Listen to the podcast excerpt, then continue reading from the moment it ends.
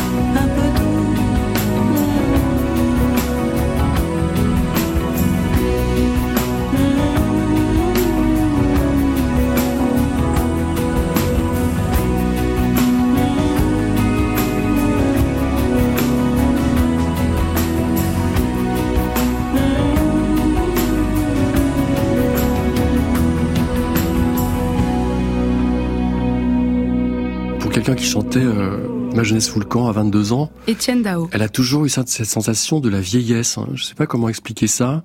Quand je l'ai rencontrée, elle, elle avait pas 40 ans en fait. Donc c'était une, une, une jeune et sublime euh, jeune femme. Et elle arrêtait pas de dire euh, je suis une personne âgée, ce qui était un peu surréaliste. Et je, je pense que le pour des artistes comme ça, dont la jeunesse, le talent, la beauté ont été tellement euh, euh, des choses importantes et qui a euh, les années 60, c'est ça, c'est la jeunesse, le talent, la beauté. Je pense, c'est très compliqué de, de, de- d'envisager qu'on va vieillir. En fait, ça n'existe pas. Et j'ai eu la sensation qu'à un moment donné, elle s'est dit, je suis trop vieille pour continuer. Il y a, quelque chose de cet ordre-là, il me semble. Et puis, elle commençait à se tourner vers des choses qui étaient un peu variétés. Toute la période Flarénache, moi, c'est une période que j'aime pas du tout, vraiment.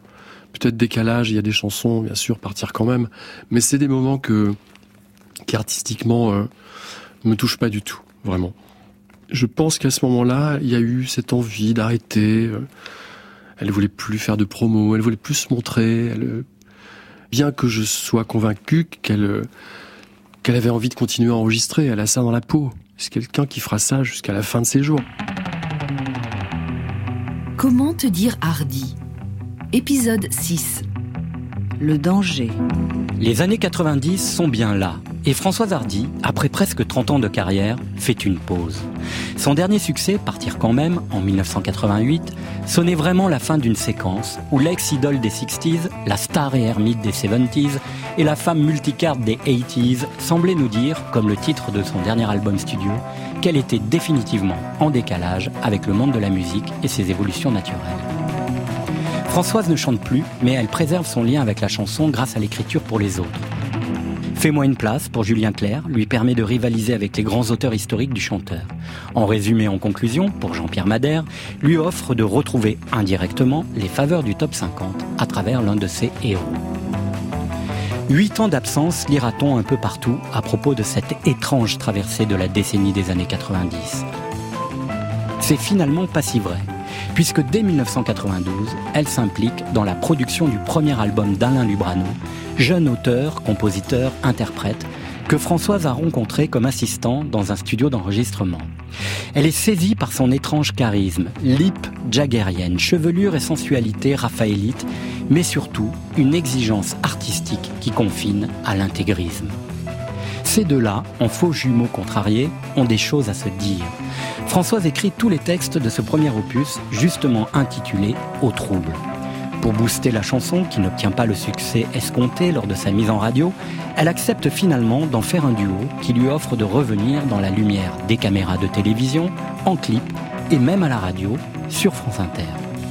Nous sommes en 1993. J'avais donc rencontré Alain Lubrano lors de l'album euh, Décalage. C'est quelqu'un qui faisait des chansons, donc on avait, on avait euh, euh, développé une relation amicale et professionnelle, parce qu'il m'avait fait entendre ses chansons. Il y avait une chanson que j'aimais beaucoup, qu'il avait promise à Dany. Finalement, Dany ne l'a pas eue,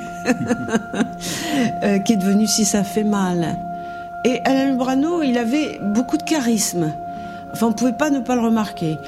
Et tout de suite, euh, Alain Puglia, sachant qu'il faisait des chansons, a voulu écouter tout ça et il a voulu le signer. Il nous a expliqué voilà, qu'il souhaitait que ce soit sur un label dont je m'occuperais. Alors, j'ai eu la faiblesse d'accepter. C'est une vraie faiblesse. Mais en tout cas, ça m'a appris que je n'étais pas faite pour ça du tout, du tout.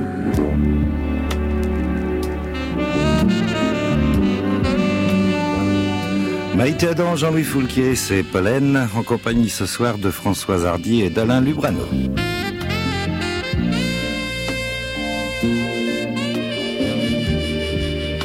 Comment s'est passée la, rencontre entre Lubrano et, et Hardy? C'est à moi que tu demandes bah, C'est à vous. Hein Qui est venu le, vers, l'autre, le premier ou la première? Euh, Alors d'abord, au départ, c'est ni l'un ni l'autre. On s'est retrouvés dans le même studio d'enregistrement puisque moi j'étais assistant. Et puis par la suite, euh, une rencontre quelques mois plus tard par hasard. Et bon, moi j'avais arrêté la technique et je, voulais me consacrer à la composition. Et euh, donc j'ai fait écouter une ou deux chansons, puis j'ai envoyé une cassette. Et tu as quel âge, Alain Vous êtes indiscret? Non, non, pas du tout. J'ai 28 ans. Hmm. Et alors, est-ce que tu as été un fan de, de Françoise Hardy euh, ou comme tous les, Absolument pas, les types Et voilà, toi, t'as pas été amoureux de Françoise Hardy en plus Non, non. Cette jeunesse m'exaspère. non, bah non, parce que bon, je suis né en 64, quoi. Mais bon, j'ai des souvenirs, mais en plus, moi, tout ce qui était euh, la chanson française, tout ça, c'était euh, je sais pas, moi, ma, façon d'être rebelle à l'âge de 13-14 ans, c'était de, de repousser un petit peu ce patrimoine-là. Bon, entre, depuis, j'ai changé d'avis, heureusement.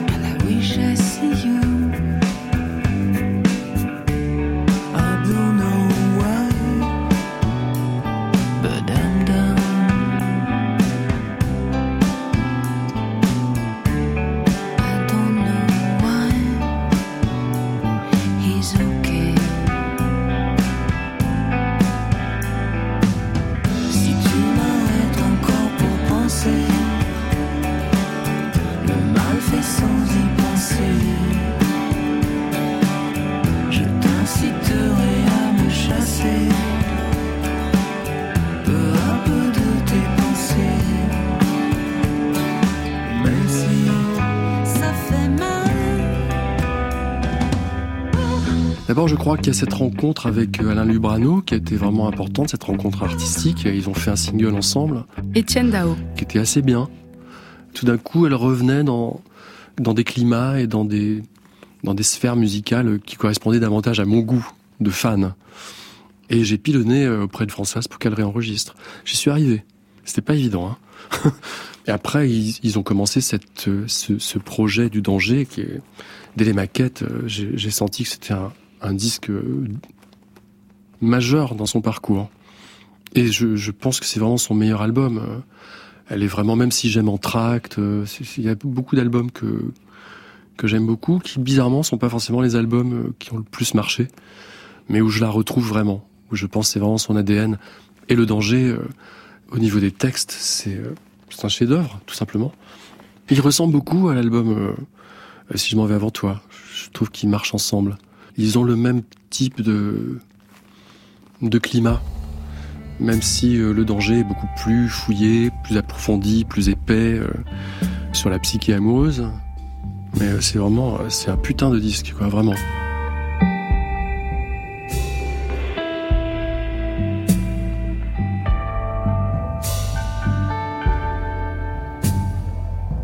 C'est évident que François Hardy, au moment du danger, le, nom de, le, nom de l'album euh, le dit lui-même, se met en danger dans le sens où, où, elle va presque faire table rase de tout ce qu'on connaissait d'elle. Christophe Comte, journaliste. Pour arriver avec un disque assez musclé, euh, fait avec des gens inconnus pour le grand public, Alain Lubrano, euh, Rodolphe Burger, et euh, avec une tonalité assez rock. Moi, je, je pense qu'à ce moment-là, il y a une volonté de sa part, effectivement, de correspondre au goût de ce qu'elle écoute à ce moment-là. Je pense que c'est quelqu'un qui qui s'intéresse beaucoup au rock indé, qui, qui aime beaucoup les, les, les, groupes qui ont émergé à ce moment-là. Et au-delà de ça, je pense qu'il y a un petit calcul de maison de disque aussi. On se dit comment faire de Françoise Hardy après que Dao ait tellement balisé le terrain, elle ne peut qu'arriver avec un disque comme ça, parce que si elle arrive avec un disque qui sonne comme ça avec Jonas, on va dire, elle a rien euh, appris de, de, tout ça. Donc, donc finalement, c'est un tournant qui est assez habilement négocié de sa part, parce qu'elle cherche pas à faire un tube, contrairement à tous les albums faits avec Jonas. Il y avait toujours une ou deux chansons qui avaient été calibrées presque en laboratoire pour faire des tubes. Là, pas du tout. Elle arrive avec un disque qui peut correspondre à 96, c'est l'époque où, euh, où déjà on, on démarré les Dominica, les Catherine, les Miossec et tout ça. Et on va dire que sans être totalement dans ce registre-là, elle, elle, accompagne une génération vraiment nouvelle de, de, chanteurs français. Et de la même manière qu'elle avait accompagné la, la, la, nouvelle chanson française de l'époque.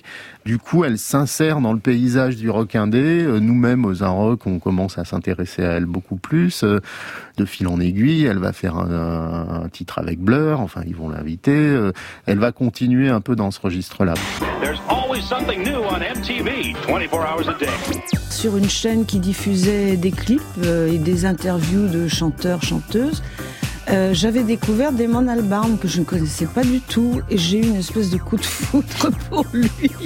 Mais c'est vrai qu'il pourrait être de la famille de Jacques et de Thomas aussi.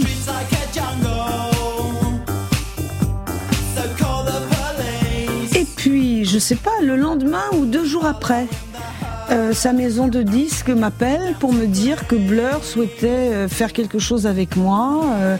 Est-ce que je serais d'accord pour les rencontrer? Et donc, euh, j'ai dit, mais je serais, je serais ravie. Et euh, donc, on a convenu de, de, chanter ensemble cette chanson, To the End. C'est moi qui ai proposé Khalil Shahin qui est un grand guitariste et puis un ami de, de la famille. Enfin, ça a d'abord été un ami à moi, maintenant c'est un ami de la famille depuis très longtemps.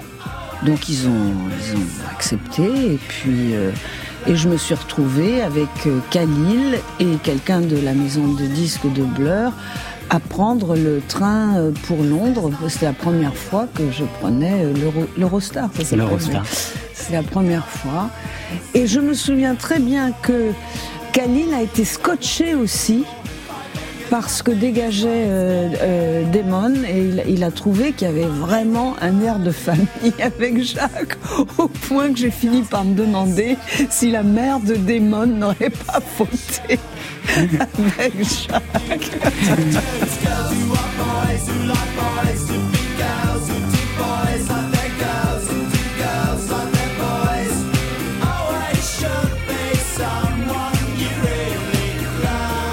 Angleterre, on cherche à réinventer la lutte des classes dans le rock and roll, ou plus précisément au travers de ce que l'on va dénommer la Britpop.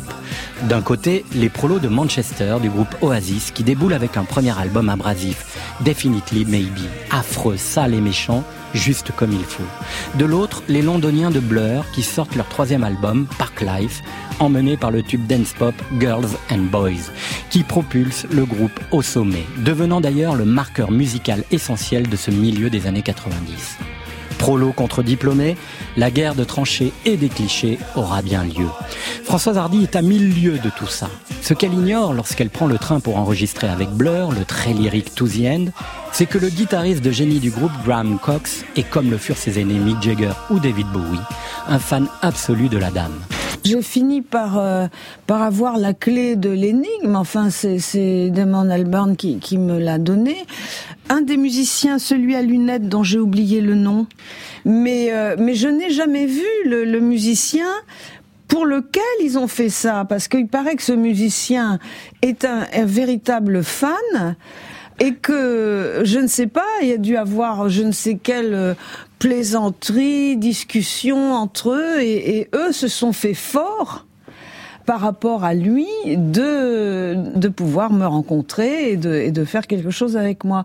Moi, j'en suis pas j'en suis pas enchantée. Je, n'aime pas comme je. En général, quand je suis pas contente de quelque chose, c'est parce que je n'aime pas comme je chante et, euh, et parce que je ne suis pas folle de la production. Et là, en plus, il y a un problème de son.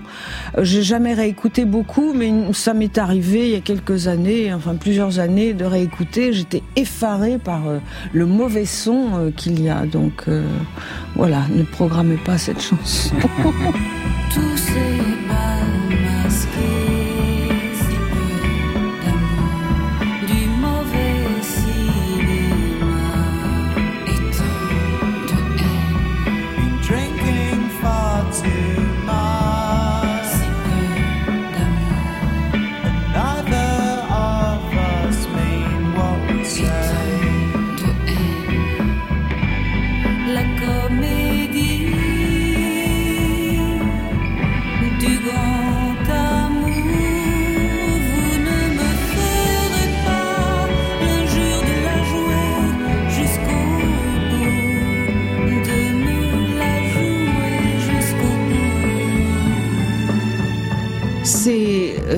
qui a organisé un dîner avec Fabrice Nataf, qui avait été le premier PDG de la maison Virgin, de la société Virgin, et que Étienne connaissait très bien.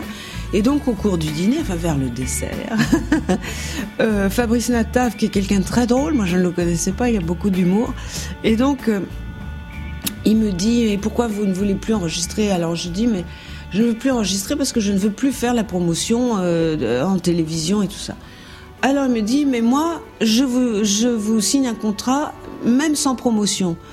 Alors je lui dis mais on vendra pas de disques. Il me dit l'intérêt ça n'est pas de vendre des disques, c'est que les chansons existent. Comment te dire Hardy? Une série de Didier Varro pour les médias francophones publics. Quand on m'a proposé de signer un contrat de disque, j'avais en tête justement de faire des chansons avec Alain et aussi avec Rodolphe Burger. J'avais j'avais ça en tête. Oui, moi j'étais une fan de Catonoma euh, de, de la première heure vraiment. Et puis on se voyait de temps en temps avec Rodolphe. Enfin, j'a- j'allais j'allais évidemment chaque fois qu'il se produisait à Paris, j'y allais. Et j'aimais beaucoup, beaucoup, beaucoup, beaucoup ce qu'il faisait. J'aime toujours d'ailleurs ce qu'il fait. En France, la musique bouge aussi. Une nouvelle génération émerge. Dominica, Miosek revitalise la chanson française. Catonoma, groupe strasbourgeois, illustre aussi sur un autre versant l'importance de l'influence du Velvet en Europe et particulièrement en France.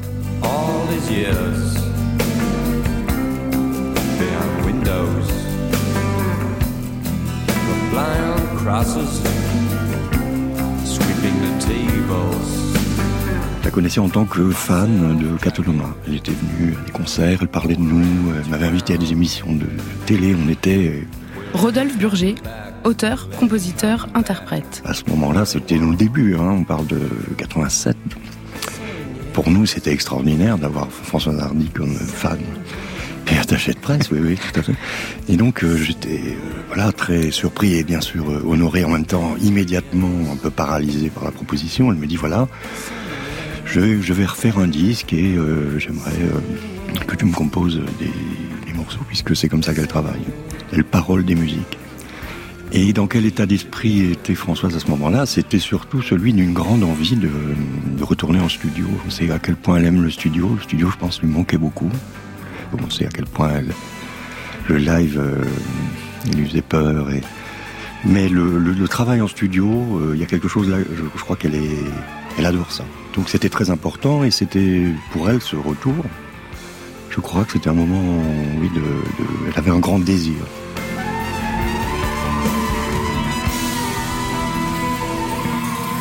Christophe Comte, journaliste. Elle va aller chercher effectivement euh, Rodolphe Burger via euh, Catonoma, via ce qu'on pouvait euh, dire à l'époque de Catonoma, qui était vraiment le groupe influencé par le Velvet. Bon, moi personnellement, j'ai jamais trouvé que c'était vraiment le cas. Après, euh, je comprends qu'elle soit attachée à ce genre de personnage parce que Françoise Hardy, elle est assez anti-commerciale d'une certaine manière. Enfin, elle a un côté comme ça, toujours de dire oh là là, ce que passent les radios, ce qu'aiment les gens, c'est nul. Et donc, aller chercher finalement un outsider, quelqu'un que personne ne connaît à part le public rock, c'est assez gonflé de sa part. Et puis d'un autre côté, il y a Lubrano qui lui, pour le coup, est connu de personne. C'est-à-dire que là, elle le, elle le fabrique, Lubrano. C'est-à-dire c'est quelqu'un qui a fait sans doute des choses avant, mais pourquoi elle s'entiche de Lubrano? Pourquoi elle considère que c'est, elle en parlait à l'époque, le plus grand euh, compositeur de sa génération? Ça, euh, c'est un mystère. Mais en tout cas, elle a réussi à faire avec Lubrano peut-être une collaboration qui a duré quand même assez longtemps et, il est devenu d'une certaine manière son nouveau Pygmalion.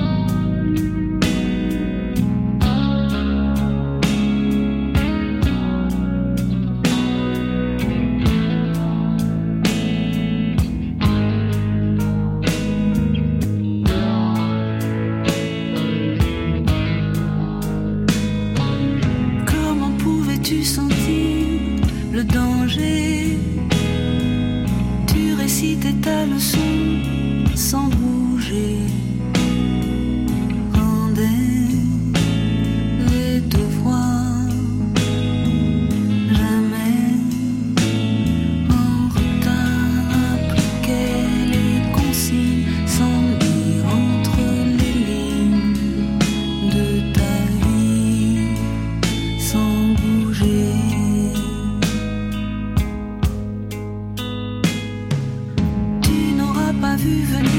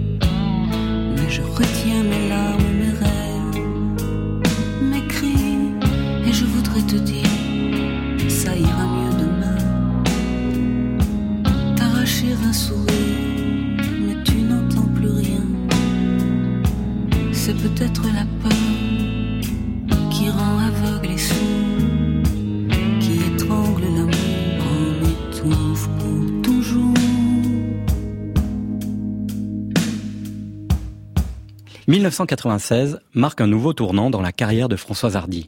Elle signe un nouveau contrat avec le label Virgin France, à l'unique condition de ne pas assurer le service après-vente de ses albums studio. Le 22 avril 1996 sort Le Danger, un album sans concession, un son revêche lorsqu'on considère la voix de Hardy comme une éternelle caresse de velours. Des textes qui vont à l'os, qui menacent par leur réalisme poétique l'équilibre instable dans lequel la chanteuse aime se mettre en danger. Bayon, journaliste à Libé, écrit Du rock d'introduction mutique, plein de fièvre dans le sang, au dernier mot fatidique de l'oraison finale, je t'aimerai toujours pour deux. Dans ce chapelet de perles noires, pas une qui n'évoque peu ou prou cette peur qui rend aveugle et sourd, cette résistance à la douleur, ce danger promis. Tout est dit.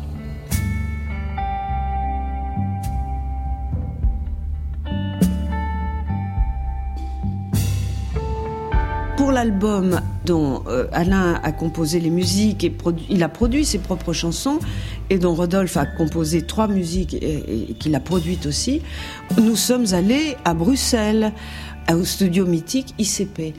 Nous sommes allés à Bruxelles avec Alain pour rencontrer les, les gens d'ICP. Et là, je me suis heurtée à une méfiance. Oh, mon Dieu, j'ai senti, bah, c'était dans le genre, mais est-ce que j'ai un contrat? Est-ce que si, est-ce que ça? Enfin, j'ai senti qu'il n'était absolument pas enthousiaste à l'idée de... C'est même pas qu'il n'était pas enthousiaste, c'est-à-dire il fallait vraiment que je leur apporte la preuve que j'avais un contrat de disque, il fallait vraiment que je leur fasse entendre des chansons, etc., etc. Là, je me suis sentie plus larguée que je... Ça m'était déjà arrivé de me sentir larguée, hein, très souvent. Mais alors là, ça a été le summum du summum.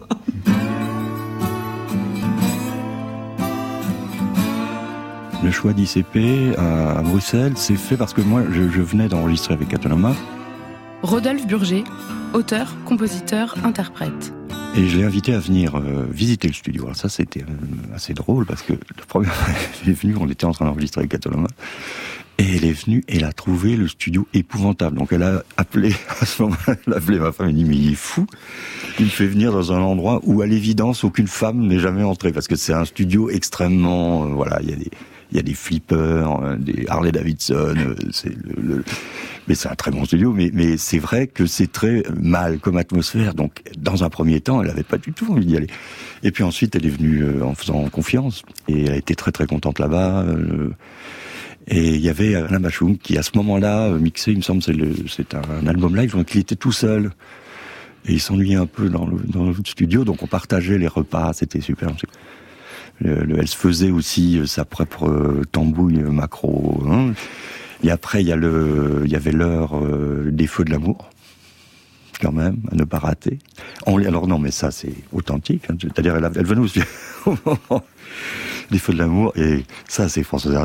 Elle regardait les feux de l'amour en lisant du Balzac ou du Céline. Alors je dis mais qu'est-ce que c'est comment Oui je, je ça m'intéresse pas du tout. Juste elle voulait connaître les nœuds de l'intrigue quoi les, ce, qui, ce qui allait se passer. Donc elle s'en foutait complètement des dialogues etc elle lisait son Céline ou son Balzac mais de temps en temps elle voulait savoir ce qui se passait si machin avait couché avec milieu et ça c'est tout elle j'avais envie exactement comme euh, après l'album euh, euh, avec mon amie brésilienne Tuca, j'avais fait un album euh, à Londres avec des musiciens qui jouaient du rock et du blues, des choses comme ça. J'avais en tête de refaire un album euh, de ce style-là avec des gens comme Alain qui lui était complètement dans ce créneau-là. Moi, ça m'est relativement facile d'écrire sur des mélodies simples. Et les mélodies sur des musiques rock sont en général assez simples. Et je peux écrire dessus et en plus ça permet d'écrire un peu différemment. Couleur générale du disque vient vraiment d'Alain et de quelque chose qu'il voulait en commun, qui était assez rock au fond. Donc moi je, je me suis inséré assez facilement dans ce contexte. On était d'accord là-dessus, tous les tous les trois, je dirais, et Françoise voulait ça. On sait à quel point euh, Françoise euh, focalise sur les mélodies. C'est drôle parce que c'est pas la chose qu'on nous disait le plus souvent. Et Françoise, c'était les mélodies. À l'époque, elle se faisait des cassettes, elle mettait les morceaux en boucle. Donc elle se l'est copiée plusieurs fois pour écouter dans la voiture le même morceau plusieurs fois. Ce qui fait que Dutron se moquait beaucoup de moi en disant t'es le gars qui a fait qu'un seul morceau. Parce que euh, écoutait, je pense, c'était The Animals. euh. Mais avant ça, déjà au moment du premier album, il y avait la chanson Cupid. Enfin bon. Et donc c'est assez précis. Ce qui l'intéresse, elle peut le désigner. Et c'est grâce à ça que j'ai pu travailler avec elle. C'est le fait justement qu'elle puisse me dire, moi j'étais très désemparé, je dis, j'avais jamais travaillé pour quelqu'un d'autre. Je savais pas comment on faisait. Euh, donc euh, il a fallu que je lui demande de venir euh, dans le petit studio où je travaillais pour, qu'elle me précise. Je lui ai joué des choses et ça a marché très bien. Elle m'a dit oui ça, oui, oui, c'est exactement ça ou ça pas du tout. Et c'est souvent lié, alors c'est la guitare, une pointe, un moment mélodique.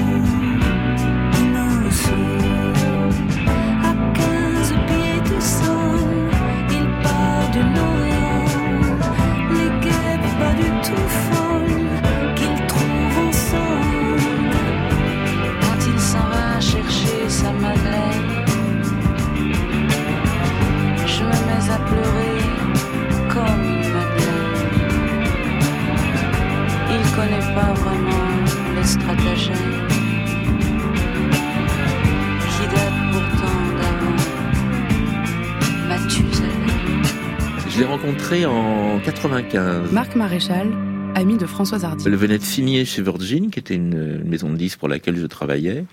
Et je me souviens, mon boss de l'époque, Emmanuel Burtel, était venu me voir en disant, bon, bah voilà, j'ai signé Françoise Hardy. Je dis, bah écoute, c'est très très bien. Enfin bon, je me disais, on une caractérielle de plus, mais enfin c'est pas grave, parce qu'à l'époque, je m'occupais de tous les artistes. Et il me dit, bon, bah je l'ai signé, je te préviens, euh, donc on va avoir un album, mais je l'ai signé sur la, à la seule condition qu'elle ne fasse pas de promo. Comme j'y étais le directeur de promotion, c'était mal parti.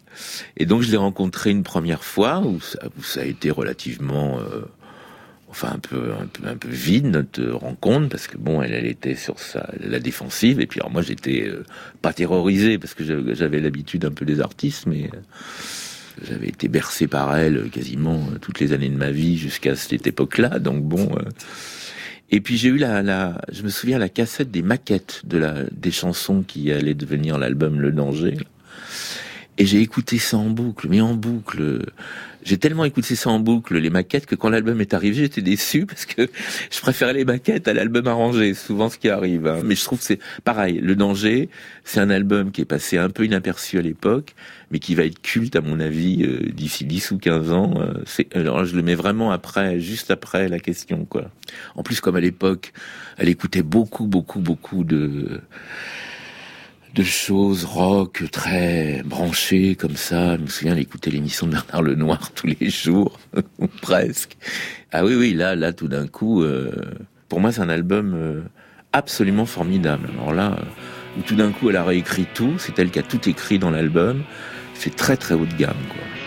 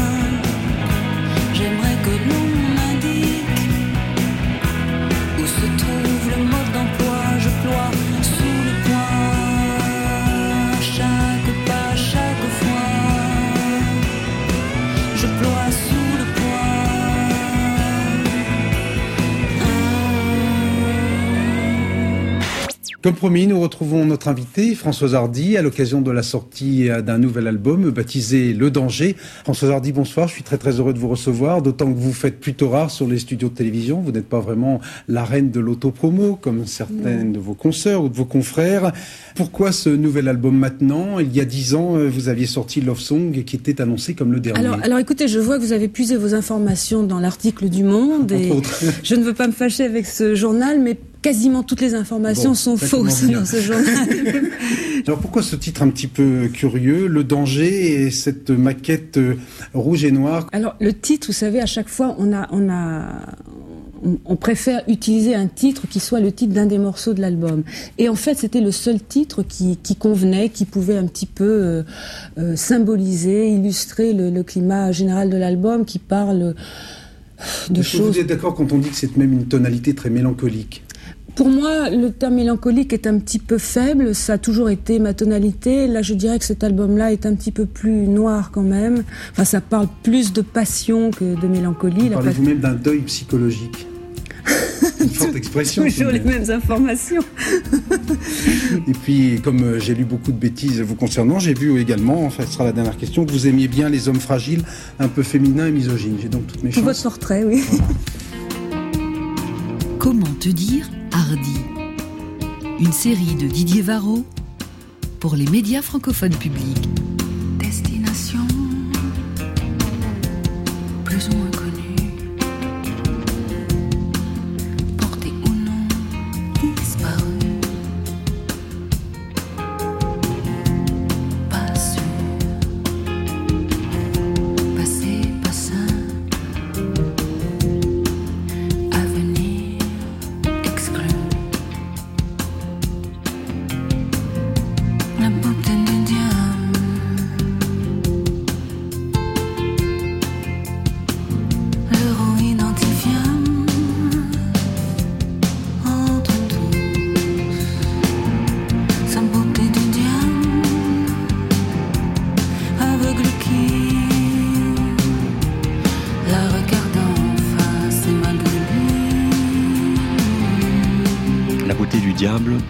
c'est très clairement euh, Kurt Cobain qui est en tête quand elle écrit ça. Ça me l'avait dit, et donc euh, évidemment ça appelait euh, musique rock. Mais euh, elle, aimait énormément Kurt Cobain et il incarnait pour elle cette, espèce de, danger, cette beauté dangereuse, cette chose, oui, menaçante et en même temps fascinante qu'il y a dans le, dans le rock.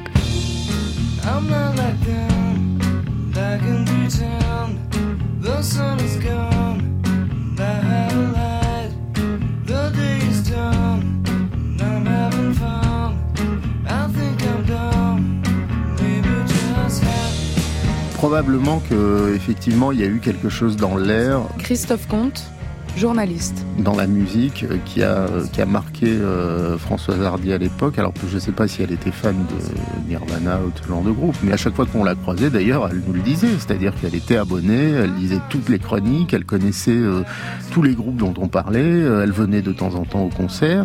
Euh, la seule chose qui l'a détachée finalement de ça, c'est qu'elle considérait que c'était un public euh, euh, qui l'aurait méprisé sans doute, c'est-à-dire qu'elle n'imaginait pas que des gens euh, allaient, venir la voir euh, pour lui demander de chanter avec eux ou de faire des concerts. Enfin, mise à part Dao, pendant très longtemps, elle s'est tenue un peu à l'écart, elle était dans une bulle. Si elle avait fait de la scène, je pense qu'elle aurait vraiment pu prétendre à faire des disques un peu à la Bachoum, c'est-à-dire que vraiment continuer dans ce registre-là. Mais comme elle faisait pas de scène, d'une certaine manière, c'est un peu tombé à plat parce que ce genre de disques, ils sont pas accompagnés d'un concert avec un groupe où là, d'un coup, son image aussi change parce que là, il y a la musique qui change, mais son image n'a pas vraiment changé. En plus, en parallèle, elle fait quand même de l'astrologie. euh, Enfin, il y a un côté quand même chez elle qui est assez schizophrène. Mais en tout cas, ce disque-là est un peu une manière de reprendre un peu la parole en disant voilà, aujourd'hui, Françoise Hardy, c'est ça. Et ça plutôt, à l'époque, bien fonctionné sur le public indé. Après, au niveau du grand public, je suis pas sûr que c'est un album qui ait eu un écho énorme.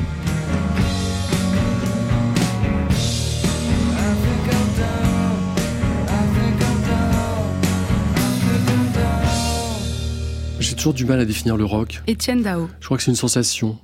C'est la sensation d'une petite forme de rébellion. Et il y a ça.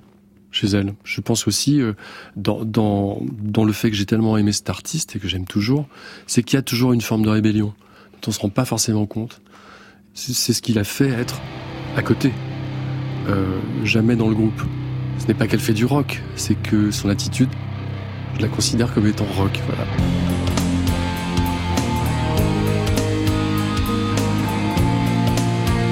C'était exactement ce que j'aimais dans certaines des compositions de, de Rodolphe. Donc je, lui avais fait comprendre ça, que j'aimais le côté boucle, les choses lancinantes comme ça, lancinantes, lancinantes, et un peu troubles.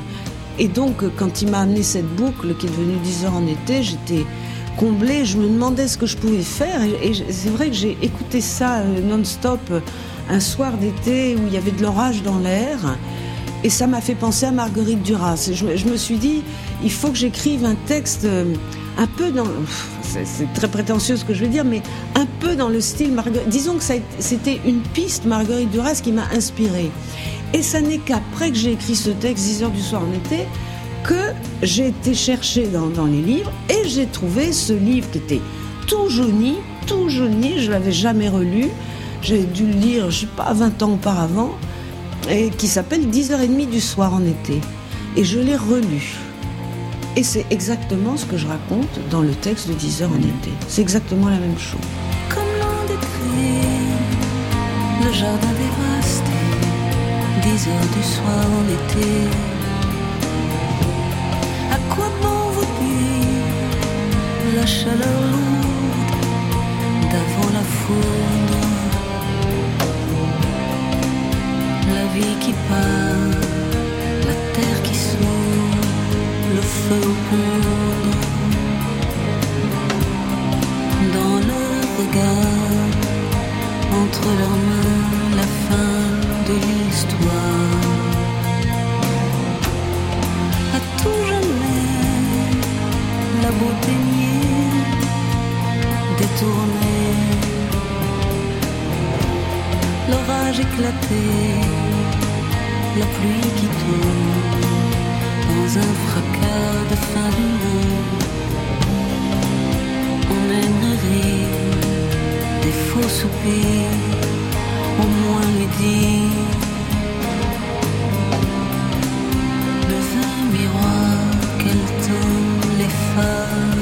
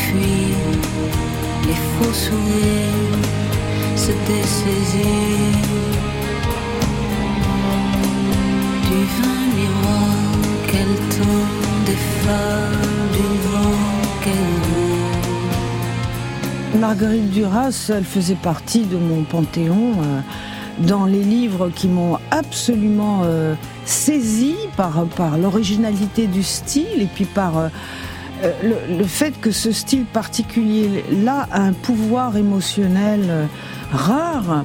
Ce sont le vice-consul, le ravissement de Elf von Stein et puis l'amant. Euh, c'est vrai que les dernières phrases de l'amant, moi, il y a quelque chose là-dedans, moi, je, je, je fonds en larmes, quoi. Parce que euh, Marguerite Duras a un style euh, qui est tellement original et tellement personnel. Si, en entendant la, la, la musique de Rodolphe Burger, euh, j'ai pensé à Marguerite Duras, c'est parce que c'est son style à Marguerite Duras, qui est un style assez atmosphérique hein, d'une certaine manière. Il a allumé une cigarette et il me l'a donnée. Et tout bas contre ma bouche, il m'a parlé. Il me dit que je me souviendrai toute ma vie de cet après-midi. Même lorsque j'ai oublié jusqu'à son visage, son nom. Il lui avait téléphoné, c'est moi. Elle l'avait reconnu dès la voix. Il lui avait dit Je voulais seulement entendre votre voix. Elle avait dit C'est moi, bonjour. Il lui avait dit que c'était comme avant, qu'il l'aimait encore, qu'il ne pourrait jamais cesser de l'aimer, qu'il l'aimerait jusqu'à sa mort. À 10 heures en été, c'est vraiment une chanson importante. euh, Rodolphe Burger, auteur, compositeur, interprète. le titre vient de Duras et la, la situation décrite euh, est une situation qu'elle a vécue. Ça, je le sais, mais je j'en sais pas plus. Donc, ça met le doigt aussi à l'endroit justement de ce qui est l'objet de tout le disque, le danger. Le danger imminent, quoi, quelque chose, la catastrophe qui est en train de se produire.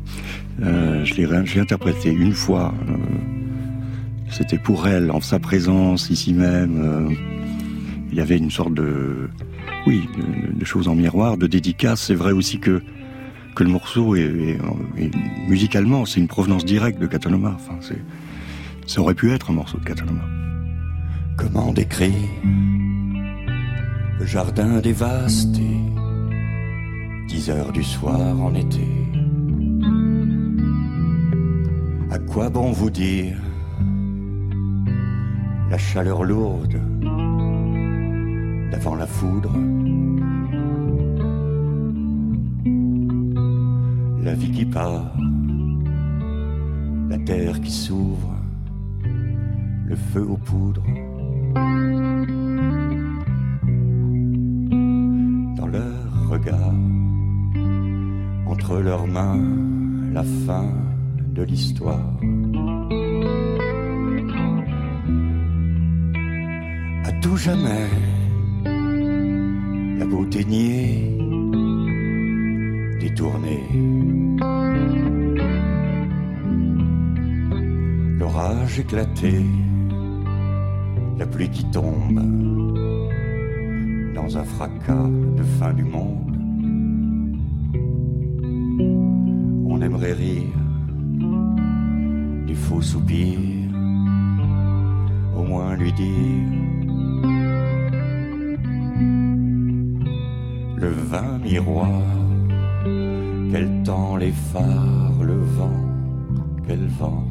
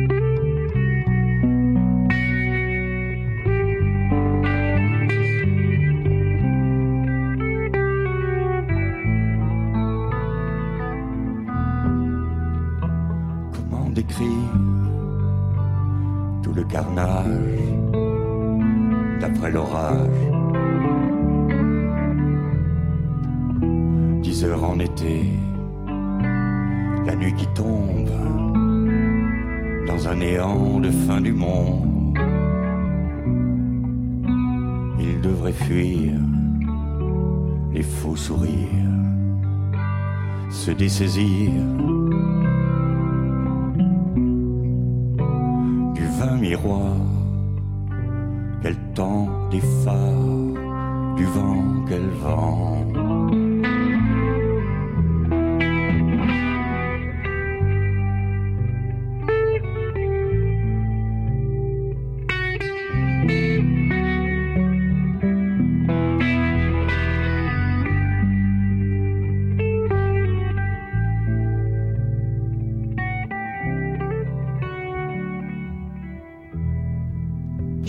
Souviens pas qu'il y ait un titre qui soit qui ait été diffusé. hein, je m'en souviens pas.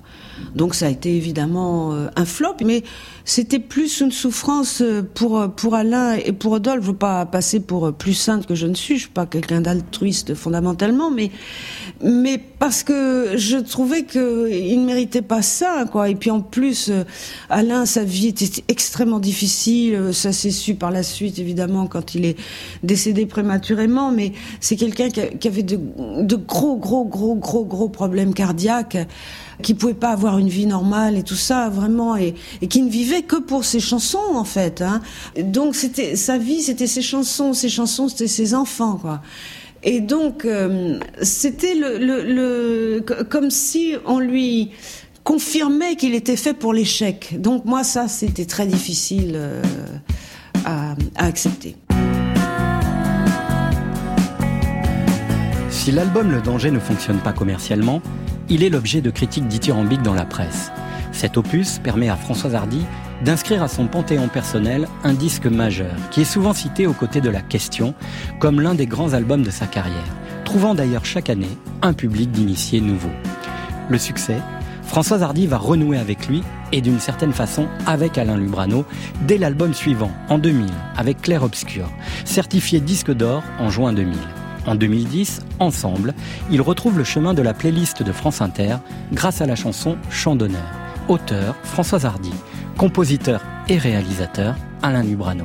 Un chant d'honneur à double sens et qui console en douceur.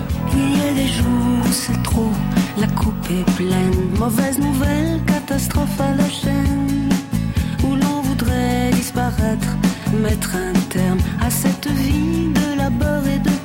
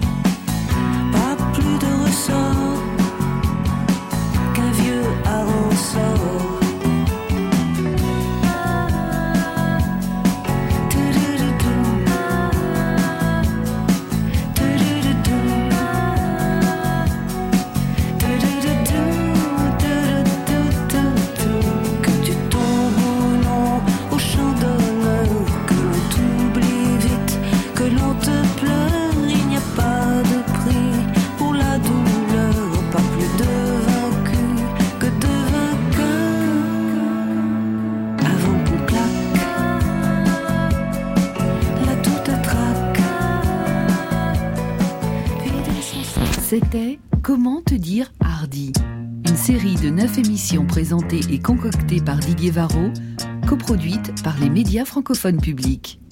À la réalisation incroyablement hardie, Fanny Beauhuon. À la préparation tout aussi hardie, Juliette Accius. À la programmation musicale forcément hardie, Thierry Dupin et Romain Couturier.